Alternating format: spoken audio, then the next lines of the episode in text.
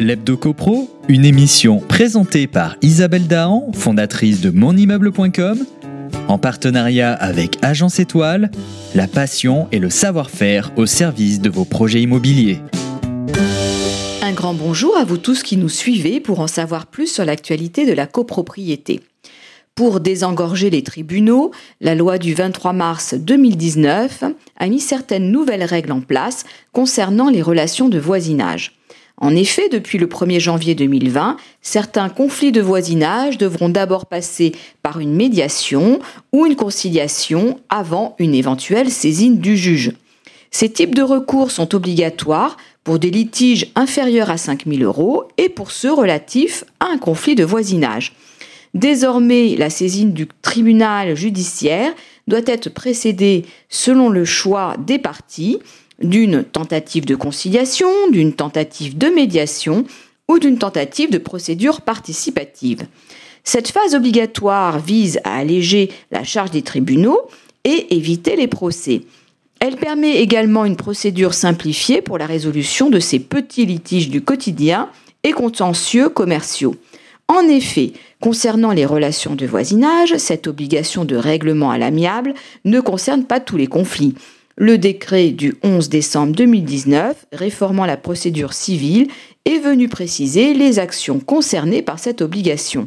Car, contrairement à ce que l'on pourrait penser, ce n'est pas leur montant qui caractérise les types de conflits concernés, mais un décret qui en fait précisément la liste.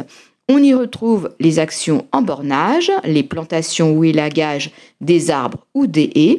Sont également concernés certains travaux près d'un mur mitoyen ou des actions relatives au curage des fossés et canaux servant à l'irrigation des propriétés ou au mouvement des usines et moulins. Enfin, on y retrouve les contestations relatives à l'établissement et à l'exercice des servitudes, ainsi qu'aux indemnités dues à raison de ces servitudes sans oublier celles établies au profit des associations syndicales.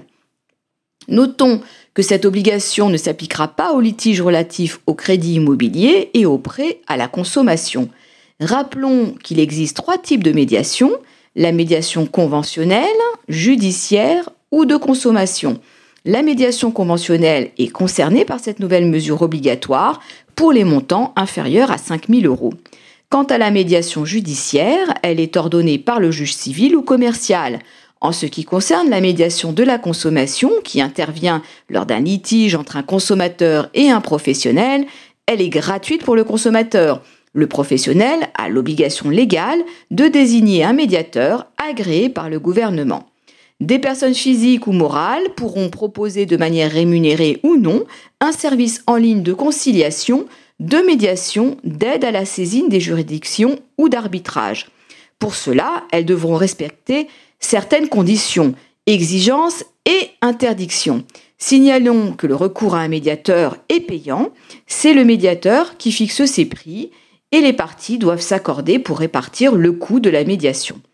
On se retrouve lundi prochain pour notre chronique HebdoCopro. D'ici là, portez-vous bien et continuez de nous suivre sur monimmeuble.com.